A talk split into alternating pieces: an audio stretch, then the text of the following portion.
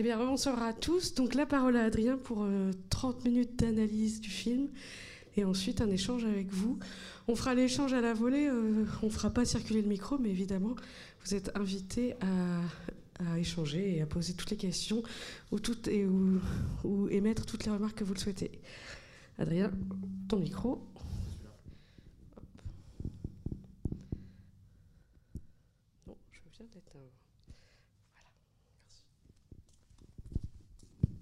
Vous m'entendez Ouais? Ok, merci.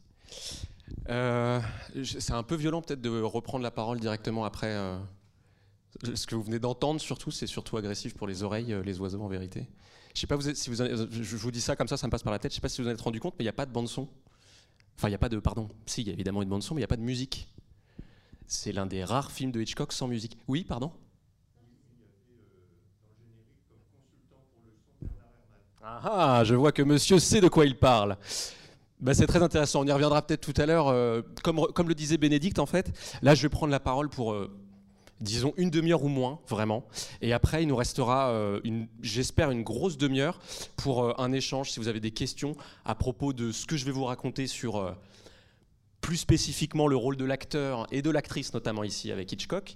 Mais si vous avez d'autres questions sur les oiseaux, n'hésitez pas, je ne suis pas juste là pour vous parler d'acteurs. Si vous avez des questions, des remarques, un point d'analyse ou quoi que vous avez envie de faire exister tout à l'heure, vraiment n'hésitez pas. OK? Donc je vous laisserai une demi-heure après, euh, ça ne vous dérange pas. Alors, comme je vous le disais dans ma présentation, c'est quelque chose qui n'a pas beaucoup été mis en lumière, mais je pense que moi, en tout cas, le jour où j'ai compris ça, ça a vraiment éclairé ma compréhension du film. Le jour où j'ai compris qu'en vérité, les oiseaux n'étaient qu'une vaste métaphore dans l'esprit d'Hitchcock pour parler de ce qui l'intéresse vraiment, à savoir les femmes. Pour moi, et pour lui, et pour nombre de ses analystes, le rôle central de ce film-là, c'est bien sûr les oiseaux, cette menace irrationnelle, les éléments, la nature, qui d'un coup comme ça se déchaînent contre les hommes. Mais contrairement à d'autres films d'Hitchcock qui tournaient autour d'un personnage masculin, pensez à à peu près tous les films d'Hitchcock qui mettent toujours plutôt en scène un, personnage masculin avec une femme qui tourne autour, qui l'attire, qui parfois le hante, mais il y a toujours un personnage masculin qui justifiait qu'on utilise des stars, par exemple. James Stewart, Cary Grant, pour ne citer que, vous savez qu'Hitchcock a beaucoup travaillé avec eux. Or là, le moins qu'on puisse dire, c'est que euh, le personnage central, c'est pas du tout Mitch, c'est pas du tout Rod Taylor, qui d'ailleurs, je pense vous, vous le savez, n'est pas une immense star. Le personnage masculin, c'est pas, pas quelqu'un qui, qui a fait une immense carrière.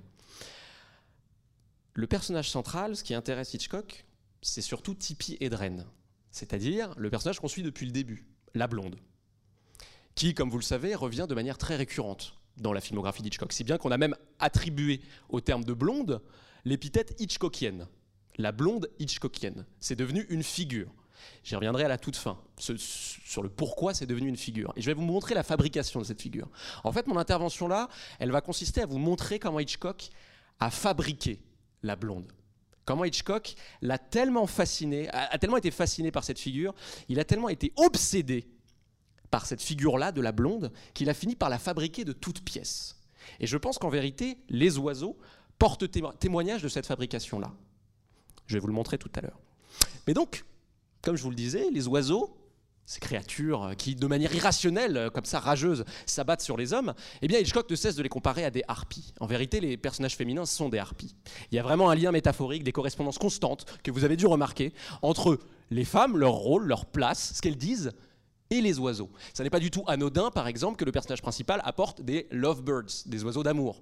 Et ça n'est pas du tout anodin que quand elle conduit pour aller à Bodega pour aller séduire Mitch, eh bien les, deux petits oiseaux, les deux petits lovebirds, les deux petites perruches là, soient parfaitement disciplinés, comme si elles étaient l'extension de Mélanie, comme si elles étaient, elles appartenaient à Mélanie. Et d'ailleurs, j'imagine qu'il ne vous a pas du tout échappé à quel point Hitchcock a pu avoir une implication extrêmement scrupuleuse sur les tenues à donner aux personnages féminins, sur les apparats, sur les artifices de la féminité. Les ongles ici sont très explicitement comparés à des griffes. Les talons à des becs, ou pourquoi pas des ongles aussi, les talons qui claquent, les talons qui frappent. Ici, les femmes ne sont pas des femmes saisies dans un moment du quotidien, dans les coulisses de leur vie, où bon, voilà, elles sont en pantoufles et elles font des choses de... Non, là, les femmes sont saisies au maximum de leur attrait de leur pouvoir de séduction. Et quand je parle des femmes, je parle évidemment du rôle principal qui est celui tenu par Tippi Hedren, la fameuse blonde. Comment on la voit apparaître? Eh bien, on la voit apparaître marchant sur un passage piéton et se faisant héler, se faisant siffler. Elle se fait siffler comme la très belle femme qu'elle est dans la rue. Et d'ailleurs, d'abord, elle s'en, offusque, elle, est un peu courroucée, puis elle remarque que c'est des enfants. Hitchcock tenait à commencer son film comme ça. Pourquoi? D'abord pour montrer des talons. Ensuite pour montrer l'image d'une femme parfaitement maîtresse de son pouvoir de séduction. Entre guillemets, l'image d'une femme qui serait ici dans le rôle de quelqu'un qui sait ce qu'il veut, d'une espèce de rapace. Quelqu'un qui va pouvoir être comparé parfois à ces oiseaux et à ces humeurs-là. Mais elle n'est pas que ça. C'est aussi une femme qui va parfois être victime aussi, elle aussi, des attaques d'oiseaux et victime d'une autre femme, victime d'une autre influence, en l'occurrence celle de la mère. Leurs intérêts pour Mitch, vous l'avez vu, entrent en collision, entrent en affrontement. Tout le film, de manière extrêmement poétique, symbolique, est en vérité la matérialisation de cet affrontement-là. Hitchcock montre des harpies s'affronter avec leurs armes à elles, des armes d'apparat. Et pourquoi Hitchcock commence son film comme ça? Pourquoi il montre Tipi Hedren passant comme ça dans la rue, puis ensuite allant dans, un, dans une boutique de, de volatiles Pourquoi? Parce que c'est comme ça qu'il l'a découverte, Tipi Hedren. En fait, Hitchcock, à ce moment-là, au moment des oiseaux, il reçoit le scénario, et puis, comme je vous le disais tout à l'heure, très vite, il se rend compte qu'il a en fait envie de parler des femmes. Il a encore envie de mettre en scène une belle blonde. Comme ça lui était arrivé dans La main au collet avec Grace Kelly, comme ça lui était arrivé dans Fenêtre sur cour toujours avec Grace Kelly, où elle était complètement secondaire, mais elle était quand même là. Comme ça lui est évidemment arrivé dans Vertigo avec Kim Novak, comme ça lui est arrivé encore avec Psychose. Hitchcock est complètement obsédé à ce moment-là par cette figure qu'est la blonde. Et il lui en fallait une. Sauf que le grand drame d'Hitchcock en 1961-62, 62, quand il est en train de préparer ce film-là, c'est qu'il ne l'a plus, sa blonde idéale. Sa blonde idéale, c'était Grace Kelly, justement. Grace Kelly, comme vous le savez, actrice hollywoodienne, qui, à la fin des années 50, ou au milieu des années 50, épouse le prince de Monaco et devient elle-même princesse. Or, euh, se faire euh, euh, brutaliser par des volatiles comme ça à l'image, c'était un peu contraire à l'étiquette. Grace Kelly n'avait plus, en fait, n'était plus disponible tout simplement pour le cinéma. Et c'était un peu le grand drame d'Hitchcock, qui a passé beaucoup de temps à retrouver une blonde idéale, au point de se résigner à ne pas la, trouver dans le catalogue des stars disponibles. Par exemple, Kim Novak dans Vertigo, il n'en était pas satisfait. Il trouvait qu'elle n'était pas euh, suffisamment euh, à l'image parfaite, idéale de, de, ce qui se faisait de la blonde.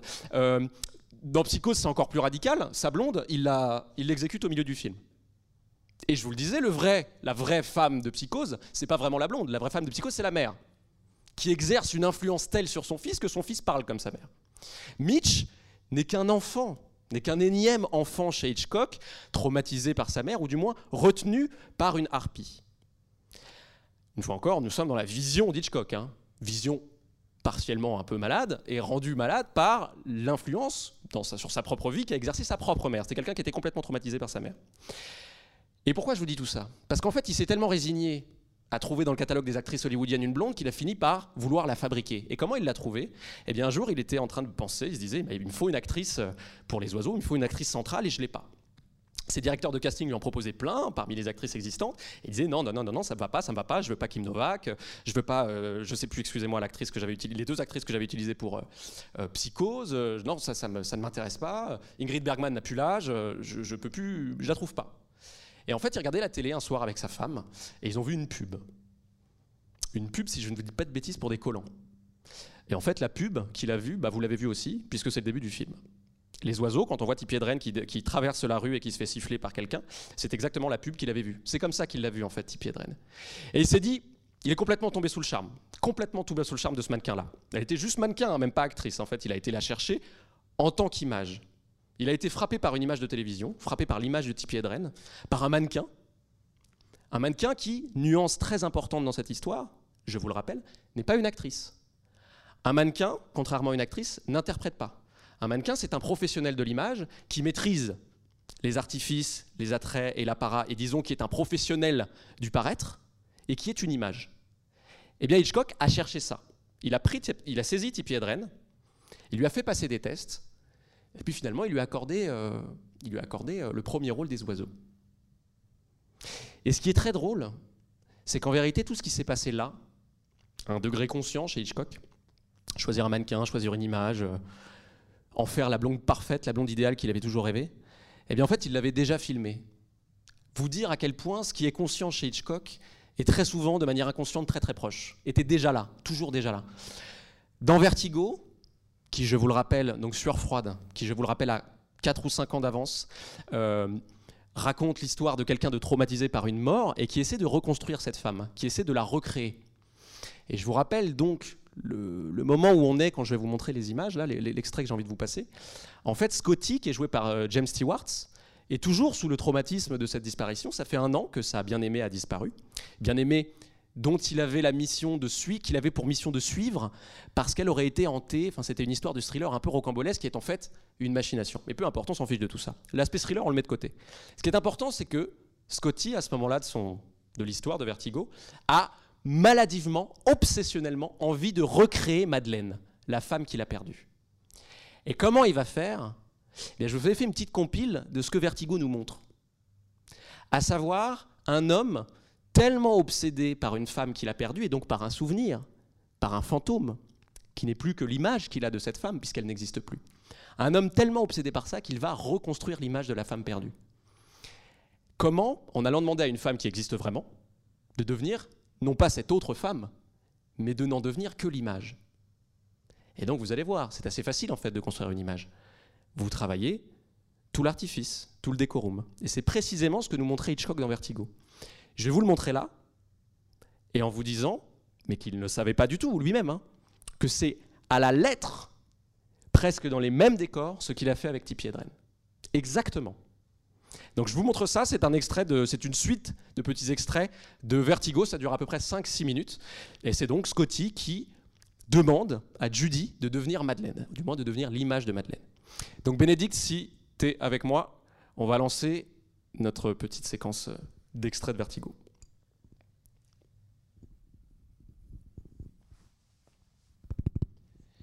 Alors là, dans Vertigo, pour ceux qui ne l'ont pas en tête, on est en fait dans le, climax, c'est-à-dire le point d'orgue du film.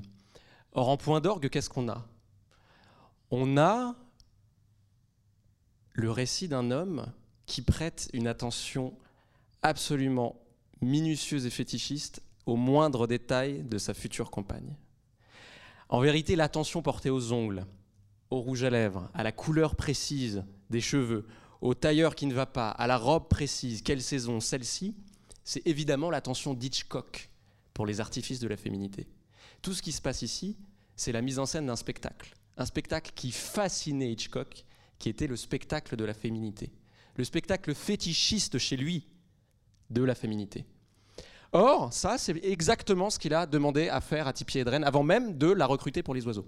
Il a, dépensé, c'est un chiffre connu, 30 000 dollars à l'époque, ce qui représente une énorme somme dans les années 60, juste pour l'habiller, la coiffer, euh, la recoloriser, euh, la recolorer, pardon, lui colorer les, cheveux, pardon, pas coloriser, non, colorer les cheveux, pour lui refaire une manucure, tout, pour la créer en fait, pour la confectionner.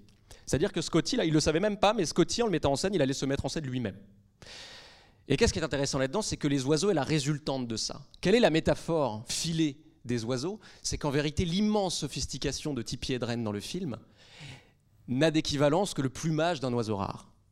Sa façon de savoir s'équiper comme ça, se rendre irrésistible pour l'homme qu'elle convoite, qui est sa proie, eh bien, c'est typiquement cette puissance-là que Hitchcock a voulu chercher. Et ça, au moment des oiseaux, eh bien, comme je vous le disais, il s'est résolu à le fabriquer de toutes pièces, de manière absolument autoritaire. C'est-à-dire qu'il n'est plus au moment des oiseaux à devoir composer avec une star, avec Grace Kelly, avec Ingrid Bergman. Il n'en est plus à chercher dans cette star des choses avec lesquelles il va falloir aussi faire avec. Par exemple, quand on utilisait Grace Kelly, quand on, faisait appel au service de Grace Kelly dans les années 50, Grace Kelly avait fait d'autres films. Quand on faisait appel au service d'Ingrid Bergman dans les années 40, elle avait fait d'autres films. Elle arrivait avec une persona, elle arrivait avec une personnalité d'actrice que les gens avaient envie de retrouver. Donc certes, Hitchcock plaquait là-dessus ses obsessions, en faire des blondes qui rentraient parfaitement dans son système, euh, dans sa vision du monde et des femmes, mais c'était quand même Grace Kelly, c'était quand même Ingrid Bergman. Là, cette fois-ci, ce qui l'intéresse, c'est la créature inventée de toutes pièces, l'image dont il serait l'auteur absolu, la petite poupée. De même que Scotty joue avec Judy à la poupée, Hitchcock va jouer à la poupée avec Tippi Hedren et va vous montrer pendant deux heures de film une poupée se faire mutiler par des volatiles. Parce qu'au fond, c'est ça qui l'intéresse. C'est de montrer une femme qui est peut-être à ses yeux du moins, l'idéal, la forme la plus achevée, la plus aboutie de son image de la femme fatale, parfaite, absolue. C'est ça, c'est Tippi Hedren, qu'il a choisi d'ailleurs parce qu'elle lui faisait penser à un oiseau. Non pas euh, parce qu'elle aurait un nez euh, particulier ou quoi, mais parce que sa grâce, en fait, lui faisait penser à un oiseau. Sa grâce et sa puissance, sa force. La très grande force de séduction qu'elle dégageait lui faisait peur un petit peu. Et Hitchcock, en fait, va complètement se comporter avec elle comme un espèce de tyran. Puisque c'est sa créature, il va s'arroger le droit de lui faire faire ce qu'il veut. Et en plus, c'était plutôt commode parce que Tippi Hedren, jeune mannequin de 27 ans, si je ne vous dis pas de bêtises, arrivant à Los Angeles après un divorce, elle était mannequin à New York, elle arrive à Los Angeles. Ce truc lui arrive. Hitchcock lui dit bah écoutez, je vais faire de vous ma, prochaine star. Hitchcock, c'est quand même un, des plus grands réalisateurs hollywoodiens, tout le monde le connaît. Et je vais faire de vous ma prochaine star et je vais vous signer avec vous un contrat de 7 ans pendant 7 ans, vous êtes à ma merci, vous ne pouvez, contrat d'exclusivité, vous ne pouvez travailler avec personne d'autre. Et euh, si ça vous va, évidemment que ça lui allait, euh, vous ne ferez des films qu'avec moi. Mais ce que ne savait pas Tippi Hedren, c'est que quand on est une image confectionnée par un créateur et que ce créateur s'arroge le droit d'en faire ce qu'il veut, eh bien, il a presque l'impression que vous lui appartenez, que vous êtes sa possession. Et c'est très précisément ce qui va se passer dans la relation entre Hitchcock et Tippi Hedren sur ce tournage, après le tournage et après surtout la fin de ce contrat. En vérité, Hitchcock va avoir euh, une, une, attitude beaucoup trop intrusive et beaucoup trop autoritaire avec Tippi Hedren. Il va, euh, puisque ça n'est pas Grace Kelly, puisque ça n'est pas une star, puisque c'est lui qui en est l'auteur, puisqu'entre guillemets, il s'en attribue la paternité exclusive de cette image, donc de cette personne de Tippi Hedren. Il en fait ce qu'il veut. Il lui fait par exemple subir cette scène que vous avez vue, la scène du grenier où elle monte euh, à, la faveur d'un bruit d'aile, elle a l'impression qu'il y a quelque chose à aller voir, elle n'ose pas réveiller Mitch, elle se retrouve dans le grenier et elle se fait littéralement agresser par une nuée d'oiseaux. Eh bien cette scène, ça a pris une semaine de tournage. Une semaine de tournage, détail intéressant, Tippi Hedren avait la phobie des oiseaux. Et autant vous dire, j'imagine que vous, vous, l'imaginez quand vous repensez à cette scène, cette scène-là, euh, évidemment qu'il a fallu lui balancer des oiseaux dessus en fait. Enfin, je veux dire, ça a été extrêmement éprouvant pour elle, nerveusement, physiquement. Elle s'est faite euh, blesser de toutes parts, comme tous les assistants, mais bon, elle était quand même euh, le personnage central. Bon, elle, était en droit de, demander un minimum de sécurité. Elle s'est faite euh, couper en fait la paupière par un oiseau qui bah, était balancé trop proche d'elle. Bref, ça a été un tournage extrêmement éprouvant, notamment cette scène-là. Or, cette scène-là, il n'était pas question pour Hitchcock que Tippi se dérobe ou qu'on utilise une doublure. Il y avait donc la volonté chez Hitchcock d'en faire de manière, je répète le mot, un peu tyrannique, exactement ce qu'il en voulait. Pourquoi? Parce que Hitchcock est un immense, si ce n'est le plus grand, et là je suis d'accord avec quelqu'un qui penserait ça, le plus grand réalisateur de l'époque. C'est le plus grand metteur en scène hollywoodien en 1963. Ces films marchent très très bien. Psychose a été l'équivalent d'un succès de blockbuster, si vous voulez. Ces films d'avant ont extrêmement bien marché. Et surtout, Hitchcock les Français et la critique française sont en train de s'en rendre compte à cette époque-là, Hitchcock est un formidable artiste. C'est quelqu'un de très conscient de ce qu'il fait. C'est quelqu'un qui fait œuvre. L'Amérique ne s'en rend pas encore compte, mais la critique française, la critique européenne s'en rend compte. Il est en train de gagner ses lettres de noblesse. Hitchcock est à un état de sa carrière, à 65 ans, où on ne peut à peu près rien lui refuser. Et la concrétisation la plus limpide, la plus explicite de ça, c'est comment il il s'est comporté avec son actrice principale. Tippi Hedren lui appartenait, contractuellement. Le contrat d'exclusivité de 7 ans, ça a été la cage dorée de Tippi Hedren. Ça a été son statut d'oiseau, en fait. Je t'ai fait jouer dans les oiseaux, mais c'était toi l'oiseau. Et de toute façon, tu vas rester mon oiseau. Tu vas rester ce petit lovebird dans ta cage dorée qui me suivra bien docilement euh, dans l'automobile de ma carrière. Tippi Hedren, c'est ça. Et hélas, pour elle, Tippi Hedren, ça n'a été que ça. Parce qu'en fait, à la suite du tournage des oiseaux, il y a eu un froid avec Hitchcock un froid euh, alimenté par des anecdotes euh, scandaleuses euh, véridiques hein, que Tippi Adren a fini par raconter dans son autobiographie. En fait, Hitchcock a été tellement lourd avec elle, il a été tellement bah, autoritaire et tyrannique qu'à un moment, il a même débordé. Hein. Et ça a été très compliqué la relation entre les deux. Et quand il lui propose Marnie, Marnie, je ne sais pas si vous voyez ce que c'est le film d'après, Marnie. en gros, pour ceux qui ne savent pas, c'est avec Tippi Hedren et tout le film tourne autour d'elle. Je vous le disais tout à l'heure, c'est une, voleuse qui va se faire prendre sur le fait par celui euh, euh, qu'elle dérobe, qui est joué par Sean Connery à l'époque. Or, Sean Connery, qui tombe complètement amoureuse de la voleuse, donc de Tippi Hedren, va essayer de s'employer pendant deux heures de film à faire sa psychanalyse. En vérité, Hitchcock, qui a obtenu cette image absolue de la blonde, cette figure, ça y est, elle est achevée, son tableau parfait, c'est Tippi Hedren, et eh bien maintenant, il va s'employer à ce qu'il a toujours voulu faire, comprendre ce qui se passait dans sa tête. Qu'est-ce qui se passe? Qu'est-ce qui se passe que je ne comprends pas? Faire la psychanalyse, l'analyse de la blonde, de ma blonde, ma blonde Hitchcockienne, la mienne, quoi, qui m'appartient. Marnie, si vous le revoyez, pour moi, dans l'angoisse qu'il euh, diffuse, dans l'extrême oppression qui s'en dégage, euh, est complètement le documentaire de, euh, de l'oppression que Hitchcock faisait peser sur, le, sur Tippi Hedren. Et d'ailleurs, les deux ne se parlaient pas pendant le tournage. L'attitude d'Hitchcock était complètement désagréable et il ne, il ne donnait ses indications de mise en scène à Tippi Hedren que par le biais d'un assistant. Euh, et Sean Connery lui-même s'en était offusqué euh, en relatant que, par la suite, hein, que le, climat sur le, plateau était insupportable. Mais en vérité, il était déjà pas ouf, euh, le climat sur le plateau des, oiseaux. Parce que quand on vous balance des volatiles et que vous êtes phobique des oiseaux, et que Hitchcock lui aussi était phobique des oiseaux, faut quand même le dire, il était toujours protégé par une cabine pour ne jamais être en contact avec les volatiles. Bah, c'est bien qu'on a envie un petit peu de triturer sa, sa créature on a envie de voir jusqu'où elle peut aller, jusqu'où on peut appuyer sans qu'elle crie, sans, qu'elle lâche un cri de souffrance. Bah, c'est exactement ça qui s'est passé avec Tippi Hedren dans Les Oiseaux. Il l'a traité comme sa poupée, comme un enfant joue avec ses poupées dans sa chambre et il cherche à les démantibuler pour voir ce que ça fait. Sauf qu'à un moment, une poupée, ça casse. Et après Marnie, Hitchcock et elle, la relation était euh, complètement euh, à l'agonie, rompue, euh, morte. Et il restait à peu près 4 ans de ce contrat de 7 ans. Et Hitchcock a verrouiller euh, Hedren pour qu'elle ne joue plus jamais. Et il lui a dit Je t'ai créé. Littéralement, il lui a dit ça. C'est Tippi Hedren qui le relate dans son autobiographie. Il lui a dit Je suis ton créateur, euh, je, te détruirai. Si tu ne veux pas tourner avec moi, ben, je te détruirai. Et c'est ce qu'il a fait. Tippi Hedren n'a pas, fait, n'a pas, connu une grande carrière. Après, ça, elle a enchaîné des séries B. Déjà, à 27 ans, elle avait 7 ans de contrat avec Hitchcock. Donc ça, l'a amené à 34 ans. À 34 ans, euh, une actrice hollywoodienne, surtout à l'époque, comme vous le savez, n'est plus tout à fait une jeune première. Et puis voilà, sa carrière a un petit peu décliné. Et où est-ce que ça m'intéresse? Pourquoi ça m'intéresse? Dans le cadre d'un chemin de traverse dans le cinéma hollywoodien à travers la figure de l'acteur bah, Ce qui m'intéresse en fait là-dedans, dans Les Oiseaux, et dans ce que ça documente de la relation d'un créateur absolu, d'un démiurge avec sa créature, eh bien ça raconte un état de l'acteur qui était arrivé à une espèce de crise dans l'histoire hollywoodienne. En fait, cet état-là de dépendance absolue d'un acteur et qui a vendu son image au diable, en fait, hein, qui a vendu son image à, Faust dans un pacte faustien, rends-moi célèbre et je t'appartiendrai, eh bien, ça ne s'est jamais reproduit comme ça, de cette manière-là. Jamais. Dans l'histoire euh, du cinéma américain, en tout cas. On était arrivé à un moment, en fait, où ce créateur-là, Hitchcock, appuyé par ses producteurs, qui le suivaient parce que de toute façon, euh, il obtenait euh, des grands succès commerciaux, ce système-là, qui a poussé un homme à un tel niveau d'ibris, de démence en fait, qu'il s'est cru posséder littéralement ses acteurs, ce truc-là va s'effondrer. Ce truc-là va s'effondrer avec l'effondrement d'Hollywood en fait.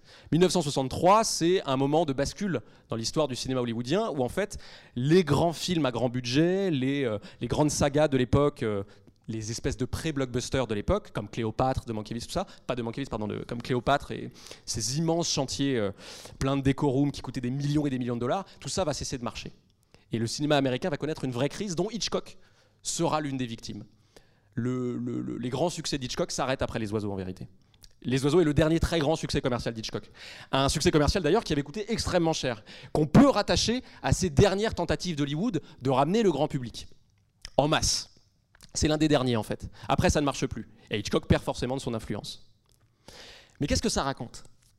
Ça raconte un état du cinéma hollywoodien, du cinéma américain, où l'image de la star, ça n'était plus la star, ça n'était plus l'acteur. Ici, c'était devenu Hitchcock. Hitchcock, ce génie absolu de la publicité, et je pèse mes mots, c'est presque l'inventeur de la publicité avec Andy Warhol, hein, Hitchcock. Ce génie absolu de la publicité avait compris qu'en vérité, ce qui faisait vendre des films, c'était son image à lui. C'était Hitchcock Presents. Mon apparition caméo dans les films que vous avez dû voir au début quand il sort avec deux chiens de la boutique. À chaque film, retrouvez mon Hitchcock, retrouvez mon image, retrouvez moi. C'était un petit jeu de connivence avec ses spectateurs. Il avait compris qu'en fait, il avait lui-même inventé la figure du réalisateur qui fidélise son auditoire. Hitchcock avait compris au moment des oiseaux qu'il n'avait même plus besoin de stars. sa propre image, se mettre lui-même sur une affiche et dire je vais vous épouvanter comme jamais, suffisait à ramener des millions de spectateurs dans le monde. Et il avait raison. Psychose a marché comme ça. Les oiseaux a marché comme ça. Le film le plus terrifiant d'Hitchcock. Il avait inventé la catchphrase, vous savez, la catchline, ce qu'on retrouve maintenant sur toutes les affiches. Un film formidable, nanana, les affiches du JDD ou des critiques ou je sais pas quoi. Hitchcock, il le disait lui-même. Hitchcock a dit de son propre film ça, et c'est pour ça qu'on allait le voir. Un pur génie de la publicité et de l'image. Si bien qu'il en était arrivé à savoir créer lui-même des images. Tipi Edren, littéralement. Et il avait surtout compris que sa propre image était plus forte. Mais ça, je vous le répète, ça s'effondre dans les années 60. On part donc d'une histoire qui commence, ça n'est pas noté là, mais avec Charlie Chaplin. Charlie Chaplin qui est en quelque sorte un acteur qui devient tellement important qu'il devient le réalisateur, qu'il devient le producteur, qu'il devient Hollywood et qu'il devient le cinéma lui tout seul. Dans les années 20, Chaplin, c'est le cinéma. Même pas le cinéma américain. Hein. Il est tellement important, il est tellement connu, qu'on disait de lui en Europe qu'il est aussi connu que Jésus-Christ et Napoléon. Et c'était vrai. Le seul qu'il détrônera dans ce niveau de popularité, c'est Mickey. Mais de là à ce que Mickey détrône Chaplin, il y a 20 ans. Chaplin, ça a été cet acteur qui a été tout pour Hollywood. Si bien qu'il a fallu le dégonfler un petit peu sa réputation les années, le macartisme et tout s'en chargeront. Et Chaplin, pour information, hein, n'a pas terminé sa vie aux États-Unis. Chaplin s'est fait, virer des États-Unis. Pourquoi? Parce que le système changeait. On est passé dans un système de producteurs. Et les producteurs ont mis en avant des stars. Ah bah non, c'est pas noté, mais le film que j'ai présenté la dernière fois, c'était un film de stars. Un film avec Katharine Hepburn, un film avec Cary Grant. Et des scénarios écrits pour eux pour Katharine Hepburn et Cary Grant, pour la rencontre de ces deux stars qui fidélisaient le public. On est donc dans, clairement, au début des années 40, au moment d'indiscrétion de Georges Cukor, on était dans ce qu'on appelle le star system. Mais Hitchcock, de par son importance et la qualité de ses films, a poussé quelque chose, a inventé quelque chose de différent. Il a inventé ce qui n'existait pas à Hollywood. Le, euh, j'ai pas de nom, j'y ai pas pensé, j'aurais pu inventer une étiquette, mais je l'ai pas, je l'ai pas. Mais en gros, la figure prédominante et publicitaire du réalisateur, de l'auteur. Il a presque inventé l'auteurisme à Hollywood avant qu'en vérité, les auteurs s'imposent pour de vrai à Hollywood dans les années 70, avec ce qu'on a appelé le nouvel Hollywood, qui remettra cette fois-ci la place de l'acteur à son juste rôle de créateur à égalité avec le réalisateur. Et c'est pourquoi le prochain film que je vous présenterai, ce sera Voyage au bout de l'enfer de Michael Cimino, qui est bien sûr un film de Michael Cimino, mais qui est aussi un immense film d'acteurs. Robert De Niro, Jim Caviezel, il y en a beaucoup. On y reviendra. Il y a des inventions d'acteurs dans ce film qui sont incroyables, des prestations, des performances. Mais ça documente aussi ce moment, cette bascule entre les années 60 des oiseaux, le rôle de Tippi Hedren, et ce que vont devenir l'importance que va revêtir l'acteur dans les années 70. Je trouve qu'il y a vraiment un fossé immense qui raconte ce qu'est devenu le cinéma américain. L'immense bascule qui va s'opérer à ce moment-là. On est dans les oiseaux à la fin du classicisme. C'est les derniers feux. Mais c'est un classicisme maladif. On n'arrive même plus à créer des stars sans les emprisonner dans des contrats. Hitchcock est en train de s'enfermer lui-même dans ses propres marottes et va créer Marnie, le film d'après, qui va complètement se planter commercialement, avec un budget toujours extrêmement euh, important. C'est ce qui va d'ailleurs signer la fin de Hitchcock. Derrière, il y a encore des films, hein, Frenzy et tout ça, mais qui ne connaîtront absolument pas le succès de Psychose, des oiseaux et de, Vertigo, si vous voulez. On est donc à un moment où l'acteur, symboliquement, n'est plus rien la star ne représente plus rien, ça n'est plus qu'une image, ça n'est même plus un personnage, ça n'est même plus une consistance. C'est juste un mannequin qu'on a décidé, à qui on a décidé d'insuffler une âme. Pour terminer, je dirais quand même, pour rendre justice à Tippi Hedren, parce qu'il faut quand même lui rendre justice, Tippi Hedren n'était pas qu'une image. En vérité, Hitchcock avait réussi ce miracle frankensteinien de véritablement créer une actrice. Moi, je trouve que dans Les Oiseaux, elle est formidable. Et dans Marnie, elle est encore plus mise sous tension et c'est encore plus compliqué pour elle, mais ça se sent et elle le fait très bien passer. Je pense que Tippi Hedren, en vérité, n'était pas qu'une image, n'était pas qu'une blonde Hitchcockienne. Tippi Hedren était une très bonne actrice. Et sans doute qu'elle aurait pu connaître une autre carrière si Hitchcock ne l'avait pas enfermée dans un contrat d'une durée de 7 ans. Et avant de vous donner la parole, je vais terminer sur le fait que non seulement de manière un peu frankensteinienne, il avait vraiment créé une actrice de toute pièce, mais il avait aussi, et c'était son intention première, créé une image qui résistera à Hitchcock, qui survivra à Hitchcock, celle de la blonde Hitchcockienne. Si vous pensez à la figure de la blonde Hitchcockienne, et que vous serpentez dans le cinéma américain des années 70, 80, 90, si vous pensez au film de Brian De Palma, si vous pensez au film euh, de Paul Verhoeven, Showgirls, Basic Instincts, qui se passe à San Francisco avec une blonde, Sharon Stone. Si vous pensez au film euh, Gone Girl, par exemple, dernièrement, euh, de David Fincher, David Fincher qui est quelqu'un qui est obsédé par cette image-là, eh bien tout ça, ce sont les successeurs d'Hitchcock, qui héritent d'Hitchcock évidemment sa maestria formelle, mais qui héritent aussi très consciemment de cette figure-là, qu'ils ont eu eux aussi eu envie de retravailler. Gone Girl commence par cette phrase, qui est un hommage absolu à Hitchcock, où vous voyez ce que je veux, ce film Gone Girl qui est sorti il y a à peu près six ans. C'était avec euh, Ben Affleck, et c'était sur une femme qui organisait son propre, sa propre disparition. Et là, le film commençait par euh, J'aimerais tellement briser le crâne de ma femme pour savoir ce qui se passe dedans. Et ben, c'est exactement l'histoire de Marnie et c'est exactement l'histoire de la relation de Hitchcock et Tippi Hedren. C'est une, extrêmement, c'est une phrase extrêmement violente et perverse, mais je pense que les oiseaux portaient témoignage de cette perversité-là, mais aussi du génie qu'elle est avec. C'est comme ça, c'est l'histoire euh, un peu trouble d'Hitchcock. Merci de votre attention et maintenant, posez-moi vos questions. Et n'hésitez pas à aller complètement ailleurs. Hein. Merci. Bah merci Adrien pour ce portrait iconoclaste. Euh, Agressif. Euh, et, qui n'est pas sans raisonner d'ailleurs avec des débats plus récents sur, euh, sur, la, sur la figure du réalisateur et, sa, et là, ici, en, ici en grand pervers et en grand tortionnaire. Alors, ah bah non, je ne peux pas apporter le micro, non. Je, je, donc vas-y, tu peux enlever ton masque. Peut-être parler le plus fort possible pour que derrière on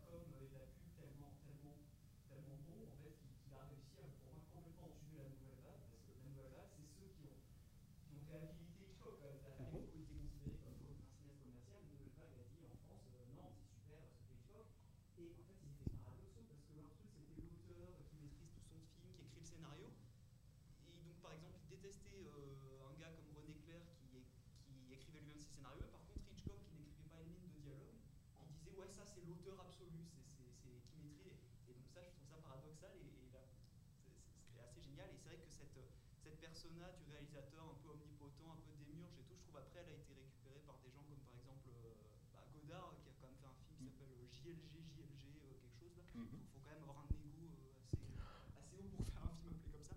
Ou Fellini aussi par exemple dans, dans le. Très juste. Qui a quand même fait un film qui s'appelle, je sais pas, Fellini satirique. Casanova de Fellini. Casanova Fellini, voilà, c'est euh, mhm. Fellini Roma. Voilà. Mhm.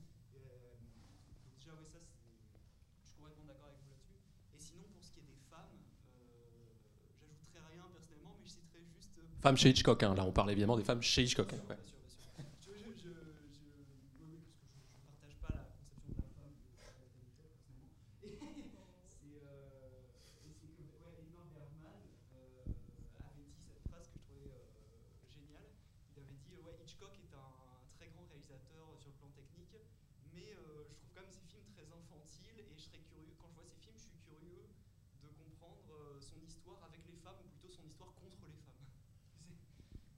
Bah, déjà, pour réagir à ce que vous dites et euh, aller dans votre sens, parce que c'est très juste, en fait, vous dites euh, s'il fallait euh, résumer, peut-être les deux, enfin, choisir les deux personnalités les plus identifiées par le, le grand public dans l'histoire du cinéma américain, effectivement, Chaplin, parce que Chaplin avait.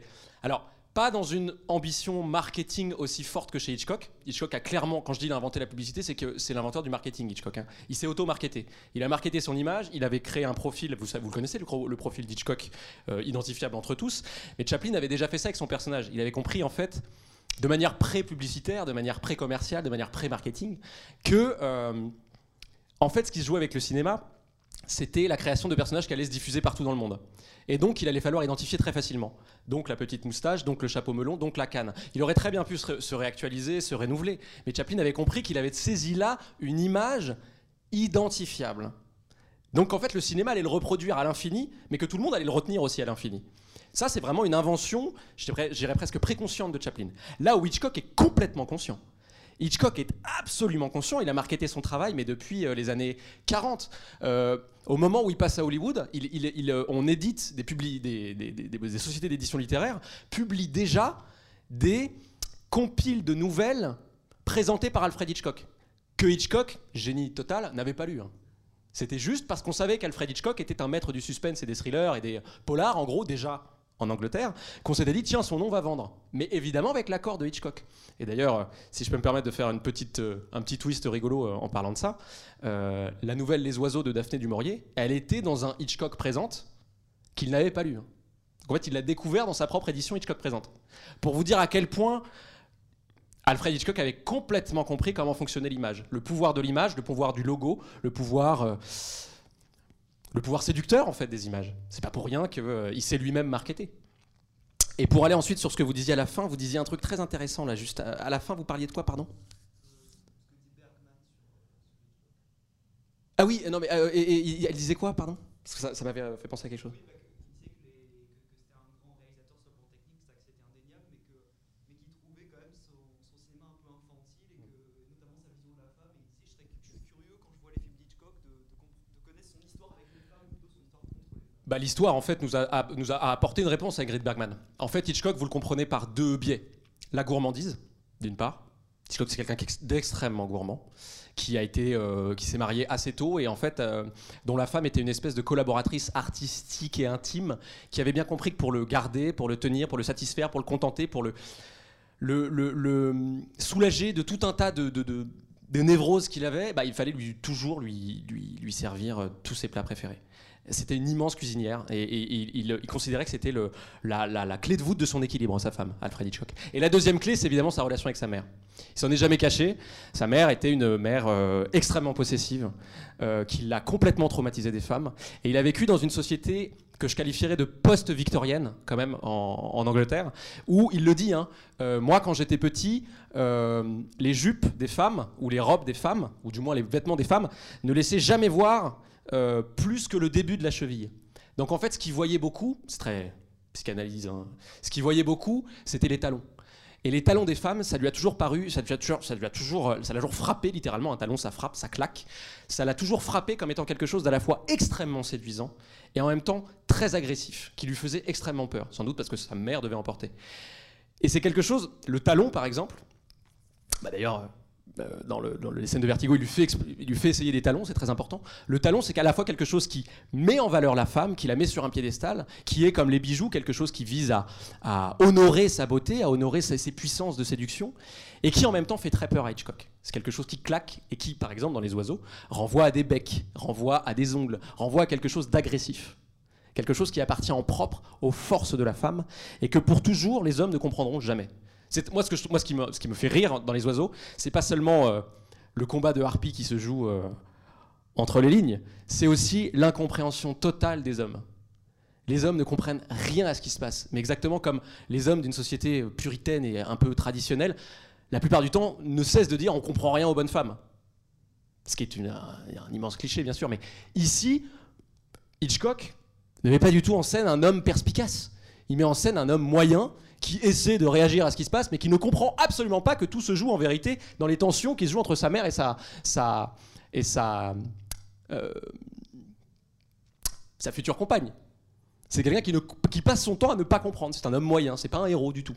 La figure centrale, les figures centrales, c'est Tippi Hedren et c'est la mère. Et c'est ce que je trouve très, très rigolo. Moi, c'est ce qui m'amuse. C'est que ici, le, le rôle d'homme soit un rôle impuissant et qui ne comprend pas grand-chose, en fait. Qui, qui plus lui-même que l'image d'une masculinité qui tourne à vide parce qu'elle ne résout aucun problème. Le problème qui se résout à la fin, c'est la cohabitation possible entre les deux femmes dans une même voiture. Donc on ramène la petite cage des Lovebirds. Est-ce qu'on peut prendre les oiseaux? Oui, parce qu'en vérité, les tensions ont été apaisées. Mais pas du tout grâce à Mitch. Les tensions ont été apaisées entre les deux femmes, qui se sont reconnues et qui ont reconnu la possibilité de faire courir en parallèle leurs intérêts, plutôt que de les faire rentrer en collision. C'est une pure histoire de femmes, les oiseaux. Et dans la vision extrêmement rétrograde et bien sûr sexiste de Hitchcock, il y a quand même cette volonté ah, il faut lui rendre quand même, euh, il faut lui rendre euh, les de noblesse de son cinéma. Il y a quand même la volonté de ne parler que des femmes au final. À la fin, ce qui l'intéresse, ça n'est plus que ça. Avec son regard très particulier, très malsain en fait. Mais voilà, Hitchcock a fini sa carrière à ne parler que des femmes et à essayer de comprendre ce qui se passait dans leur tête. Voilà, je ne sais pas si ça répond un peu à la question d'Ingrid Bergman, mais c'est voilà, bon, c'est très cliché de le dire, mais c'est quelqu'un qui a été complètement traumatisé par sa mère et Psychose en est euh, le chef-d'œuvre de ce traumatisme. Ah, c'est Ingmar Bergman qui a dit ça? Ah, je croyais que c'était Ingrid Bergman, c'est drôle parce qu'elle a joué pour lui. D'accord. Oui, oui, oui, oui. Bah, ça a été une des premières, oui, clairement. Bah, qui est devenue après. Euh, plus du tout une blonde Hitchcockienne, c'est devenu une actrice de Rossellini et sa femme. Est-ce qu'il y a peut-être une remarque ou quelque- Oui. Moi, ce que je me demande, c'est pourquoi est-ce que Hitchcock, pour euh, ce film, a choisi les oiseaux Parce que, par exemple, il aurait pu choisir les insectes ou des trucs comme ça. Est-ce qu'il n'y aurait pas, euh, dans euh, l'inconscient collectif, une image de l'oiseau qui représenterait quelque chose qui pourrait être, par exemple, son rapport avec le traumatisme de sa mère ou je sais pas. Peut-être son rapport avec sa phobie, vu que c'est Bah, déjà, lui, il a toujours, il a, il a, les oiseaux, il, le- disait au moment de la promotion, parce que là encore, j'ai ni du marketing, mais j'ai ni de la promotion aussi, forcément. Dans la promotion, il disait oui, oui, les oiseaux me font peur, m'ont toujours fait peur et tout. On ne sait pas dans quelle mesure il exagérait un peu pour vendre son film, mais le fait est qu'il se cachait derrière une glace en plexi pour filmer. Donc euh, clairement, il n'était pas rassuré à l'idée d'avoir des oiseaux. D'ailleurs, si vous pensez à une nuée d'oiseaux qui vous arrive dessus, même si les moineaux ça vous fait pas peur, c'est pas hyper rassurant quand même. Euh, une centaine de becs euh, acérés et de, de griffes qui vous sautent dessus. Franchement, c'est vrai quand vous y pensez deux secondes, un oiseau, même un pigeon, hein, c'est un peu flippant en vrai. Donc, il s'est dit bon bah, c'est des créatures qui, d'un point de vue strictement genre, film d'horreur, épouvante, ça va marcher, ça peut faire peur. En plus, avec le son, qui est en fait le son qui est un son recréé électroniquement. C'est l'une des premières fois que le cinéma s'est emparé, budget, euh, évidemment, le budget était là, hein, s'est emparé des outils électroniques. Donc en fait, c'est tout un tas de cris d'oiseaux et de miaulements de chats, et euh, d'ailleurs, je crois, de cris d'une cantatrice, qui ont été mixés pour obtenir ce son aussi, euh, le son angoissant que vous avez entendu pendant tout le film. Donc oui, les oiseaux, il, a quand même fait le pari que ça ferait peur. Et aussi, pour remonter un peu à l'origine de ce choix-là, euh, il y a quand même, là encore, il faut toujours démêler la part de la promo et donc de la petite invention utile chez Hitchcock et de la vérité, l'authenticité. Mais il a dit, il a répété à, à l'envie que en fait, il était fasciné par les faits divers d'oiseaux qui s'abattaient euh, sur des villes et qui rentraient dans des, vitres de commerce, dans des... parce que ça arrive en fait que des oiseaux euh, bah, s'attaquent aux hommes en fait, ou échouent par centaines comme ça, une nuée d'oiseaux, d'hirondelles, parfois c'est des, colombes, parfois c'est des moineaux, des étourneaux quoi, qui échouent comme ça, comme des nuées euh, de missiles sur des petits bleds et tout, parfois, parfois même avec des morts, des blessés graves et tout. C'était arrivé. Et c'était notamment arrivé à San Francisco quelques années avant les oiseaux. Donc ça, ça a été un peu le déclencheur. Il s'est dit, bon, c'est quand même pas mal. Et puis, je vous le dis, il était obsédé par l'idée de parler des femmes à ce moment-là dans sa carrière. Il était obsédé par la figure de la blonde. Et en vérité, le fait de parler des oiseaux pour mieux métaphoriser les puissances du plumage, de la femme, tout ça, de cette, ambiguïté-là qui qui l'angoissait et qui le traumatisait, mais qui l'obsédait en même temps, cette idée fixe-là de parler des femmes comme ça, c'était parfait en fait. C'était parfait parce que c'était... En fait, tout ce dont il vous parle là, c'est de Harpy et des femmes et de sa vision des femmes, de son traumatisme en fait des femmes. Ça, c'est la partie consciente. Et très consciemment, il s'est dit, bah, la métaphore idéale, c'est de faire peur aux gens avec des oiseaux, alors qu'en vérité, je leur parle des femmes. Donc il s'est dit, ça marche très bien. La métaphore marche. Et d'ailleurs, toute la première séquence dans l'animalerie, où euh, vous avez suivi les dialogues hein, qui sont euh, écrits par Hitchcock. Hitchcock n'écrivait pas ces dialogues, mais ceux-là, il les a écrits. Ceux de la séquence de l'animalerie, ils sont écrits par Hitchcock. Vous savez, celui où un canari s'échappe et où euh, Tippi Hedren et euh, la commerçante n'arrivent pas à le rattraper et que c'est Mitch avec son chapeau qui pose son chapeau sur le canari et qui dit Hop, retour dans votre cache dorée, Mélanie Daniels. En gros, il établit euh, une comparaison entre l'oiseau et elle. Et ensuite, on comprend qu'il la connaît et on comprend qu'il sait que c'est une riche héritière. Cache dorée, c'est votre situation, tout ça. Cette phrase-là, c'est une phrase improvisée par Hitchcock pendant le tournage. Ça peut paraître un peu comme ça édifiant de le dire, mais en fait, ça ne lui était jamais arrivé de sa carrière. Hitchcock, c'est quelqu'un qui avait un storyboard extrêmement précis et qui savait exactement où il allait placer les répliques. Mais vraiment à la virgule près. Vous regardez les storyboards d'Hitchcock, c'est déjà le montage en fait. Il y a le découpage, mais il y a le montage aussi. Il y a les valeurs de plan, il y a tout. Et là, en plein milieu, il s'est dit c'est pas assez concret, il me faut un truc qui insiste sur la comparaison entre les femmes et les oiseaux dans tout le film. Et c'est à ce moment-là qu'il a décidé de le faire, en plein milieu du tournage, qui ne lui est jamais arrivé. Donc je pense qu'il choisit les oiseaux parce que pour lui, c'est une métaphore évidente des femmes et de leur puissance. Oui. Oui, moi, pour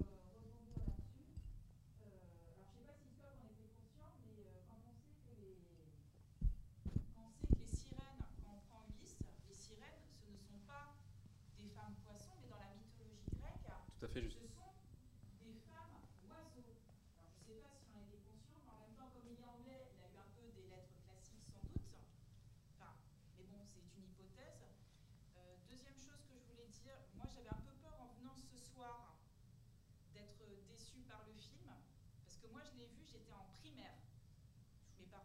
on avait accès.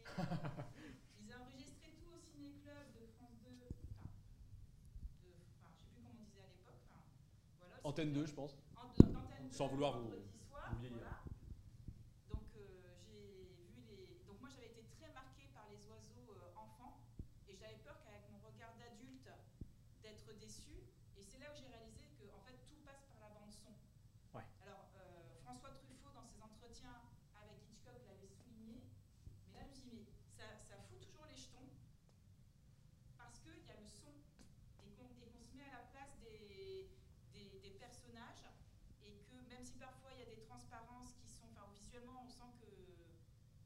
Même si les trucages sont bien faits, il y a deux trois petites choses, mais rien qu'au son, on est dedans et on souffre avec les personnages. Et enfin, et ma remarque que je voudrais faire, c'était que là on parlait beaucoup de Mélanie et de Lydia, Mhm. donc euh, de la jeune femme et de la mère adulte. Mais en fait, on a trois générations. Il y a Cathy. Ah, ah, vous parlez de la petite. Pardon, je croyais que vous avez parlé de la brune, mais. Alors, Il y a il y a, Cathy aussi. aussi, donc il y a de ça qui est intéressant, c'est que donc on a trois générations. Cathy qui est pleine de spontanéité. Merci pour les, je te serre dans mes bras, viens à ma fête d'anniversaire, qui n'est elle pas du tout dans l'artifice. Donc Mélanie qu'on a analysée, Lydia la mère qu'on a analysée aussi, et puis à côté de ça, Annie Eworth. Alors je sais pas si Eworth, le nom de famille a été choisi exprès, parce qu'après on, voit- on analyse tout. hein, euh, Oui, oui, non, mais pourquoi pas? Mais par exemple, Mélanie, le fait qu'il ait choisi de l'appeler Mélanie, c'est parce que la fille de Tippi Hedren s'appelait Mélanie. C'est Mélanie Griffiths, en fait, l'actrice d'après, des années 80. La fille de Tippi Hedren, c'est Mélanie. En fait, elle- il lui a donné le, le nom, le nom de sa fille. Donc oui, voilà, c'est des jeux qu'il faisait. hein. Et donc l'opposition aussi entre la brune et la blonde qui renvoie aussi à Vertigo. Enfin, voilà, tout se, tout se répond. Totalement. Mais euh, alors, pour, euh, pour parler de la petite fille, de la petite sœur, en fait, ce qui est très drôle d'ailleurs, parce que moi, je l'avais vu au collège, le film, et j'avais mis. euh, le film dure deux heures, j'avais dû mettre une heure et demie avant de comprendre que Mitch était censé être le frère de la petite. Parce que franchement, on dirait que Mitch est son grand-père, quoi. Enfin, je dirais, la différence d'âge est incroyable. Et euh, oui, oui, pour parler de cette, euh, cette, ce personnage-là, je dirais que Hitchcock le traite comme il traite toujours ce type de personnage, à savoir comme des enfants.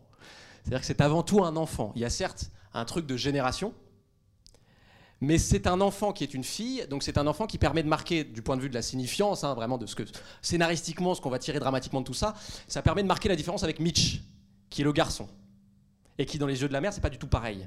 Mitch et, et comment elle s'appelle? Annie, la petite? Non, Cathy. Cathy. Mitch et Cathy, c'est pas du tout pareil. Celui sur lequel se focalisent ses angoisses d'abandon à, à Lydia, c'est Mitch. C'est lui qui peut l'abandonner. Pas tout à fait encore Cathy, parce que ça n'est qu'une enfant. Et dans l'écosystème des personnages d'Hitchcock, les enfants sont ces espèces de créatures innocentes, à qui la marque du mal, la marque de la nature, la marque des puissances euh, un peu angoissantes euh, qui nous traversent une fois adultes et une fois sexuées, n'arrivent pas. Les enfants, ça reste une espèce d'e- d'espèce à part, une espèce non sexuée. Parce qu'en vérité, ce qui se trame dans tous ces films-là chez Hitchcock, mais aussi dans Les Oiseaux, hein, c'est des problématiques sexuelles. Ce sont des problématiques de séduction, des problématiques de glamour sexuel.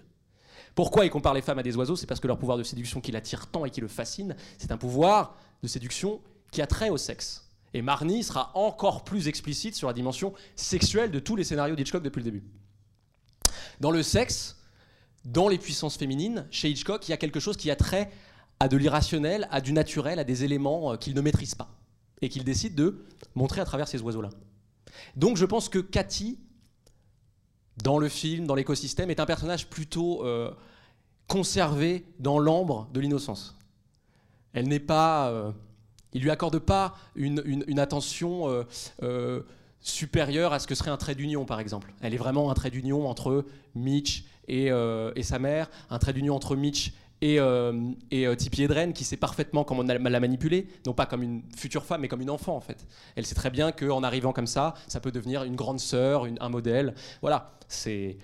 Plus un trait d'union qu'un personnage à part entière déjà doté d'une psyché. Pourquoi? Parce que pour Hitchcock, elle n'est. Mais c'est vrai. Enfin, c'est une enfant. C'est donc euh, juste une potentielle victime des oiseaux. Vous, vous voyez ce que je veux dire?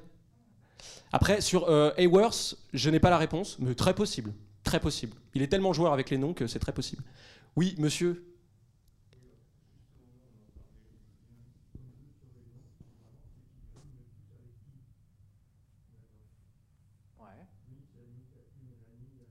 Mhm.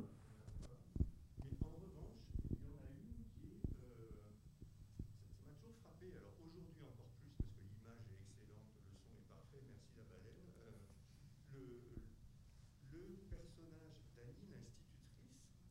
c'est, alors j'allais dire une extraterrestre, c'est le contraire. C'est la seule qui est en chair et en os dans toute l'histoire, quoi, qui n'est pas un symbole qui se promène à chaque fois. Moi, ça me frappe. Et Ça ça m'a frappé il y a longtemps, mais c'est encore mieux quand on a une vraie image. C'est une vraie femme. Et je trouve qu'elle échappe complètement au système de signification. Du reste, on se demande presque quelquefois qu'est-ce qu'elle fait là. Ah bah, euh, euh, son rôle est hyper important et d'ailleurs Hi- Hitchcock l'aimait beaucoup en tant que personnage. hein, si vous lisez les, je, je sais plus si c'est vous ou Madame derrière qui avait cité les, les entretiens avec Truffaut, ils en parlent de ce personnage-là. C'est un personnage qui importe. C'est pas juste euh, là où par exemple Cathy, la petite fille, est vraiment ce que j'appellerais un trait d'union, un personnage très secondaire. Annie est un personnage important. Annie, c'est à la fois le brouillon raté de Mélanie Daniels parce que elle a échoué là où Mélanie Daniels va réussir, et en même temps c'est je ne sais pas si c'était conscient de la part d'Hitchcock, mais c'est quand même une volonté pour lui, et votre ressenti est très, est très fidèle au mien d'ailleurs, et je pense euh, va dans le sens de ce que je vais dire. C'est un peu une volonté pour lui de sauver un petit peu quand même euh, une, part d'humain, une part de réel dans la féminité. Il est possible de se projeter dans une amitié avec cette personne-là. Et d'ailleurs, c'est immédiatement ce que fait Mélanie Daniels. C'est quelqu'un qui devient vite un partenaire, qui devient vite une amie.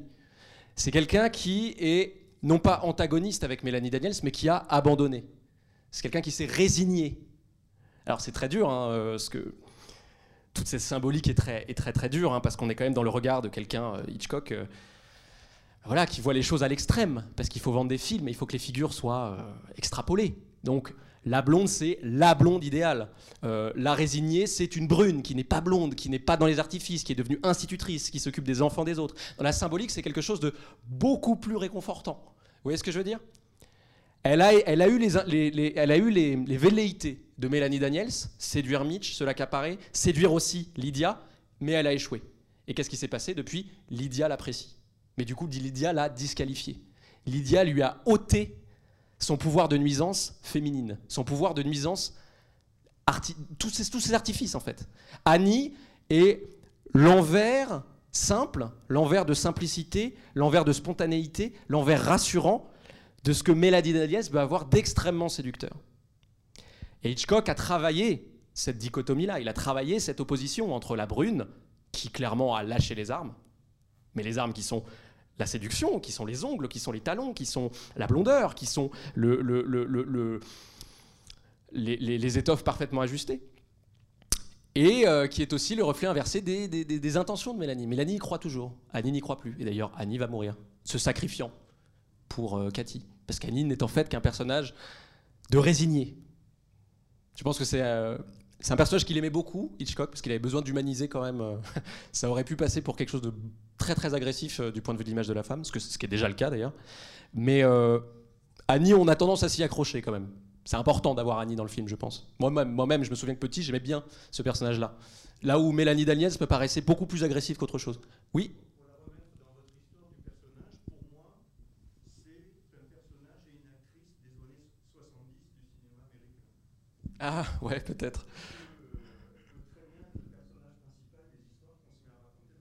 70. Oui, oui, oui, oui, il y a ce côté un peu désabusé. euh, oui, oui, oui, oui, oui, oui, presque pré-Cassavetes. Oui, oui, oui, il y a un truc un peu. Oui, c'est vrai. Ouais, c'est pas bête, tout à fait. Là où Mélanie Daniel, c'est très années 60. Elle est très, euh, très Hitchcock. Elle est très dans l'image, très dans l'apparat, très dans tout ça, quoi. Oui Non, je vous en prie, soyez relou. Parce qu'on est en 2020 et que euh, le film c'était il y a trois ans déjà et que c'est par hasard que ça a explosé dans le cinéma. Euh, je pense que enfin, voilà, ça dit beaucoup de choses, le fait qu'un mouvement féministe d'ampleur de cette façon-là ait démarré là. Et du coup, je trouve qu'on ne peut plus parler du cinéma comme on l'a fait avant. Et, et alors, vous avez fini par prononcer le mot sexisme, mais c'est venu très très très longtemps après le début de votre intervention. Il y a des mots que vous utilisez dont, dont je trouve qu'on enfin, ça va plus, qu'on ne peut plus parler comme ça. Hitchcock, il n'a pas été lourd avec euh, Tippi Hedren, il a été harcelant, il n'a pas été un peu tyrannique, il n'a pas été, euh, il a été désagréable. tyrannique, c'est un mot fort quand même. Un, vous avez dit un peu tyrannique. vous l'avez dit plusieurs fois. Et puis, je trouve qu'on peut, on peut plus dire la femme non plus, quoi. Enfin, on s'est rendu compte quand même que c'était plus possible de dire le nègre. Donc, on peut plus dire la femme non plus. Vous avez dit à plusieurs reprises les hommes, la femme. Je pense qu'il faut, enfin, il y a un moment, il faut aussi euh, prendre du champ. Et à un moment, vous avez dit aussi, euh, c'était un moment de l'histoire de l'acteur et du rapport Mhm. du réalisateur et des acteurs. Mais en fait, jamais, jamais un réalisateur a eu ce genre de rapport avec un acteur homme. C'est parce que c'est une actrice, c'est parce que c'est une Mhm. femme qui a Ouais, bien ce sûr. rapport avec elle. Bah, donc, je pense qu'on ne peut pas ne pas le dire. Parce que ça,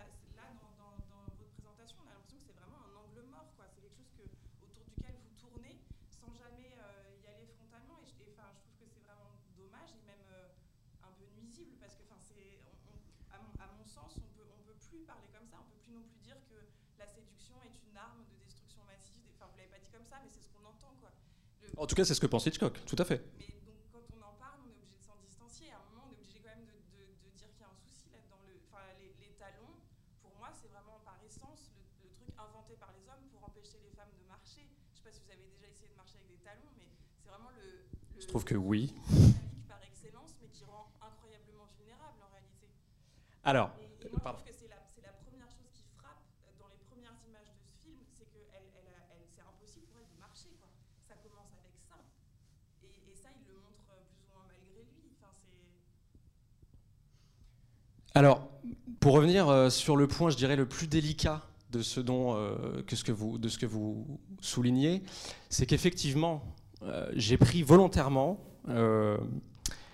j'ai volontairement atténué la dimension fait divers, scandaleuse, de la relation de Hitchcock à Tippi Hedren. C'est-à-dire qu'en vérité, et je me doutais en vérité que ça allait ressortir dans les questions, euh, quelle a été la relation, euh, qu'est-ce qui s'est passé entre Hitchcock et Tippi Hedren?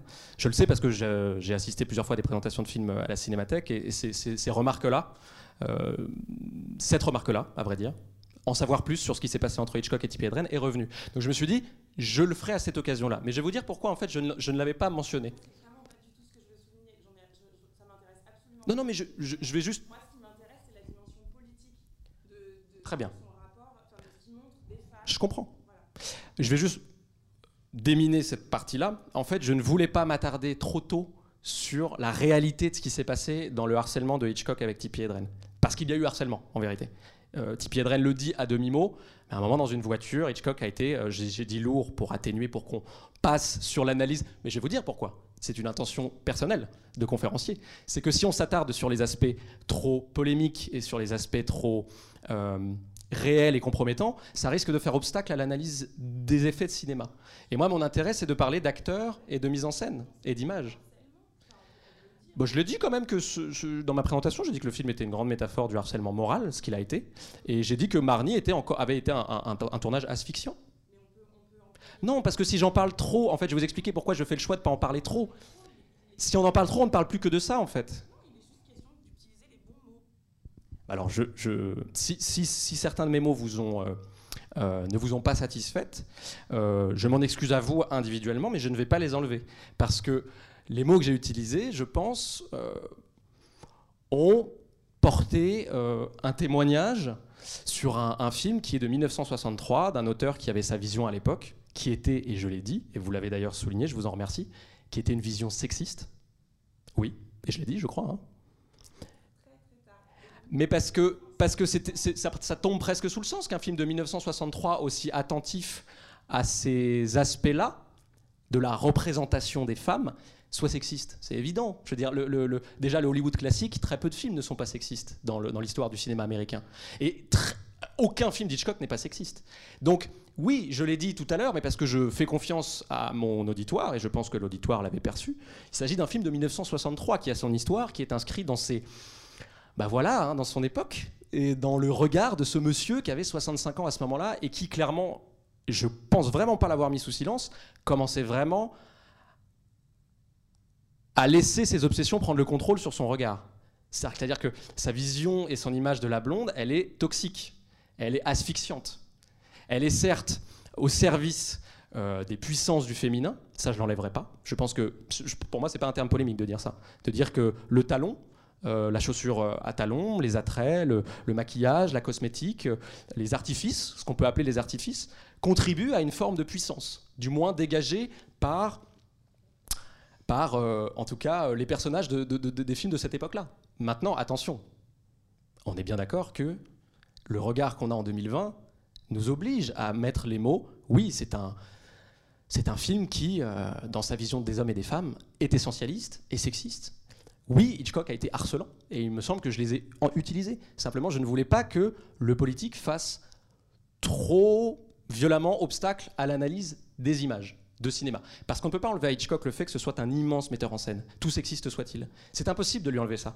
Or, qu'est-ce qu'il met en scène? Il met en scène des choses qui l'obsédaient, à savoir les puissances du féminin, qui sont ici métaphorisées à travers les oiseaux. Ce qui est, je vous rejoins, à titre politique, absolument intolérable en 2020 de faire cette métaphore. Mais elle a existé, et le film, d'un point de vue formel et de mise en scène, est un immense film de cinéma. Donc j'en parle comme un immense film de cinéma, vous voyez ce que je veux dire? Mais je suis obligé d'en parler comme un immense film de cinéma. Quand on, quand on démine ce- ces questions-là tout de suite et qu'ensuite on passe à autre chose, si on les. pa- Enfin, à mon sens, si on, les- si on fait comme si elles n'existaient pas, si elles n'étaient pas un problème, si on était vraiment dans le- l'ambiance de 65, en fait on rate quelque chose, je trouve. Et, on, et, et enfin. Je dirais que ces questions que vous, dont, vous, vous faites la porte-parole, à, juste raison, hein, je reviens absolument pas là-dessus, euh, ces questions, on les entend beaucoup quand même, beaucoup, beaucoup partout. Enfin, je veux dire, c'est des questions que c'est un, un environnement qui est devenu euh, très présent. Enfin, moi personnellement, je lis la presse, je m'intéresse beaucoup à ce qui se passe, je m'intéresse beaucoup à ces questions-là, pour ne rien vous cacher. Quand je dis ces questions-là, c'est ces questions-là, de représentation des femmes, de féminisme et tout ça, d'image en fait. Je m'y intéresse énormément. Mais dans, cette, euh, dans cet environnement post-MeToo, si vous me permettez ce terme, qui n'est pas du tout péjoratif, c'est juste que depuis MeToo, bah oui, clairement, on a mis un peu la lumière sur tout un tas de choses qu'on ne voulait plus voir. Dans cet environnement-là, moi, ici, mon rôle de critique de cinéma qui va parler d'un film de Hitchcock, que je choisis de programmer, bah, c'est de parler de cinéma, vraiment. C'est un petit peu cette- cette- cet environnement politi- politique dans ses propos, politisé, très fortement politisé. Euh, je le mets un peu de côté, non sans souligner la dimension, une fois encore, fortement rétrograde de ce regard. Mais je suis ici pour parler de cinéma. Vous comprenez? Et sinon, on arrête de parler d'Hitchcock. S'il faut tout de suite dire, il est sexiste, il est essentialiste, euh, ça n'est pas un film féministe. En fait, j'ai pas envie de commencer par ça. Je trouve ça un peu agressif. Remettons d'abord à Hitchcock. Enfin, après, peut-être que là, là, on va pas être d'accord pour le coup. Mais moi, je vois d'abord dans Hitchcock quelqu'un dont le cinéma est tributaire. Je veux dire, on- est dans son geste de mise en scène, c'est quelqu'un qui a tout inventé. J'ai presque envie de dire dans la publicité aussi. On, on en parlait tout à l'heure avec euh, messieurs dames.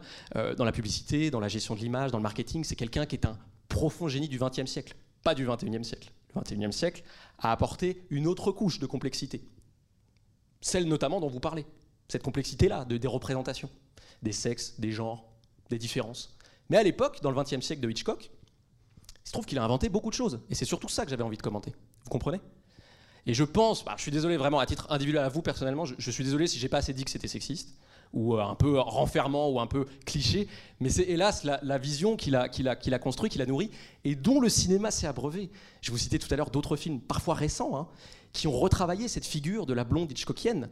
Alors parfois pour l'éclater, parfois pour euh, en faire quelque chose de très différent, quelque chose de beaucoup plus euh, agressif, violent, évidemment différent de Hitchcock, on n'était plus dans les années 60. Mais par exemple, si je termine par un film comme Showgirls, c'est typiquement pour reparler de la blonde Hitchcockienne et comment elle évolue. Vous comprenez? Revenez voir Showgirls et tel que je le présenterai, je le présenterai comme un film de Paul Verhoeven de 1995. Et Paul Verhoeven, si vous êtes un peu sensible à sa filmographie, vous n'êtes pas sans savoir que c'est quelqu'un qui a mis les femmes au centre, mais pas pour commenter leur pouvoir de séduction, pour commenter leur puissance tout court, leur capacité à s'affranchir de certaines gaines c'est quand même des, des histoires de femmes chez Verhoeven, que ce soit Basic Instinct ou Black Book, c'est des histoires de femmes qui sont des, des espèces de, qui sont mille fois plus puissantes que les personnages masculins, toujours chez Verhoeven. Et moi, je tenais à terminer par ça. Vous comprenez ce que je veux dire? C'est pas du tout une dimension politique. Bah non, j'espère que vous serez d'accord avec moi, en tout cas sur cet aspect. Mais je comprends en tout cas, je comprends complètement ce que vous voulez dire et je ferai attention la prochaine fois. Peut-être pas à commencer en disant que c'est sexiste, mais j'insisterai plus sur le fait que oui, cette représentation est extrêmement datée. Et en disant les femmes aussi. Plutôt que la femme. Alors, je dis toujours vision de la femme selon Hitchcock. Pardon si j'ai dit la femme, c'est évidemment pas ce que je voulais dire. Vision de la femme selon Hitchcock. Oui. Mais voilà, parce que du coup, pour rebondir sur ce qu'elle a dit, euh, ce, qui, ce qui est malheureux après, c'est que quand, quand on dit juste la femme, ça, donne- ça donne l'idée, qui personnellement est une, une idée que je ne supporte pas, que euh, la femme parfaite est forcément euh, la blonde qui porte des talons, des beaux manteaux, qui se fait la manucure, qui fait, bref, tout ce qui va avec. C'est euh, enfin, c'est quelque chose qui est complètement dépassé euh, aujourd'hui. Et du coup, bah, je pense que, on va dire que rabaisser la femme à ça, même si c'est la vision qu'avait Hitchcock, euh, quand on en parle, faut, faut faire plus attention en, en précisant, enfin, je sais pas comment expliquer, mais, euh, mais disons que, enfin voilà, la, la- la femme parfaite, ce n'est pas ça. D'ailleurs, la femme parfaite n'existe pas. Mais personne n'a dit que la femme parfaite, en tout cas Oui, dans mes 36 ans, personne n'a exprimé que la femme parfaite euh, était euh, Tippi Hedren. Je parle d'image et je parle de représentation. Il me semble avoir passé beaucoup de temps sur le fait que Hitchcock ait confectionné, fabriqué cette image. Et si on considère sans doute à tort selon vous, selon vous aussi certainement, que cette femme-là n'est qu'une illusion, que cette femme-là est un, mensonge, peut-être même un mensonge un peu euh, euh, oppressif, oppressant pour les femmes d'aujourd'hui, les jeunes femmes d'aujourd'hui. Il n'empêche que ce mensonge, cette illusion et cette image a été extrêmement forte culturellement. Culturellement, j'ai même envie de dire. Si le cinéma se l'est réapproprié et chez des auteurs aussi importants, alors oui, je le dis, euh, du point de vue du cinéma, que De Palma, Verhoeven, Lynch, revoyez Lost Highway. Osez me dire que Lost Highway n'est pas une déclinaison de la blonde Hitchcockienne. Revoyez Mulholland Drive. Mulholland Drive n'est qu'une histoire de blonde Hitchcockienne et de brune. Et d'ailleurs qui finissent par se désirer dans Mulholland Drive. C'est-à-dire que Mulholland Drive, c'est l'histoire de Annie et de euh, Mélanie Daniels qui finiraient par, faire une, euh, par vivre une romance. C'est typiquement ça, Mulholland Drive. Cette figure a vécu, en fait, elle a survécu. Et si elle a vécu et survécu, alors, malgré ses abus et ses extrapolations, évidemment que c'est pas la femme parfaite, c'était juste la blonde parfaite, selon Hitchcock, qui lui permettait d'exprimer tout ce qui l'obsédait. Mais à aucun moment, je n'élude, et je pense qu'à aucun moment- vous n'avez pas compris, vous-même en voyant le film, qu'Hitchcock était quand même quelqu'un qui avait ses névroses. Quoi. Revoyez Marnie, revoyez Vertigo, que je vous ai montré. Le climax de son film, c'est un mec qui fabrique une personne, qui fabrique une femme, qui la fabrique selon l'image qu'il a. La scène est hyper oppressante. Et Judy, d'ailleurs, Judy le dit, euh, mais arrêtez de m'imposer cette image, vous avez envie de la recréer. C'est oppressant. Hitchcock a raconté cette, euh, cette obsession-là, ce traumatisme-là qui, pour lui, faisait spectacle. Et pour lui et pour des millions de spectateurs de l'époque, et même pour l'histoire du cinéma, puisqu'on continue de montrer ses films, pour des questions de mise en scène, pour des questions, oui, de génie, génie rétrograde, mais génie formel quand même. Moi, c'est pour ça, en fait, que je choisis de montrer ces films quand même. C'est montrer comment on fabrique une image. Moi, je, je veux juste euh, apporter deux précisions. Enfin, c'est juste, euh, le problème, c'est pas qu'il ait des névroses. Le problème, c'est qu'il s'inscrit dans un contexte politique et qu'il participe à le représenter et à le, et à le revivifier et à le faire euh, perdurer. D'une part, Enfin, le- il n'y a, il y a pas qu'une dimension psy là-dedans. Il y a une dimension politique qui, faut- qui, à- qui, à mon sens, il ne faut pas complètement évacuer. Et juste pour finir sur la femme, Mhm. euh, pour moi, le problème de l'art, enfin, c'est c'est- c'est animalisant en fait. C'est euh, le- le, Totalement. Parler au singulier, c'est comme ça qu'on parle de, du gorille, ou de, on dit le colibri, on dit le merle, et encore une fois, comme je soulignais tout à l'heure, à un moment on disait le nègre, à un moment on a compris qu'il fallait arrêter. Donc arrêtons aussi avec la femme, il n'y a pas une femme, on est aussi diverses que les hommes. Bah oui, mais je parle d'un film de Hitchcock qui se trouve avoir plutôt cette vision-là. Je suis bien obligé d'en rendre compte. Avec vos mots d'aujourd'hui, donc vous pouvez dire une image des femmes, et ça ira très bien. Oui, mais non, parce que c'est pas une image. Alors, je suis désolé, mais c'est pas une image des femmes qu'il a Hitchcock ici. C'est qu'il construit une femme en particulier qui est un archétype dont il est l'auteur. La blonde hollywoodienne qu'il a poussée à son paroxysme. Mais la, je, pense quand même l'avoir sacrément précisé. Vous avez, fait, vous, avez, vous avez parlé d'une image de- des femmes en général, et vous avez dit une image de la femme.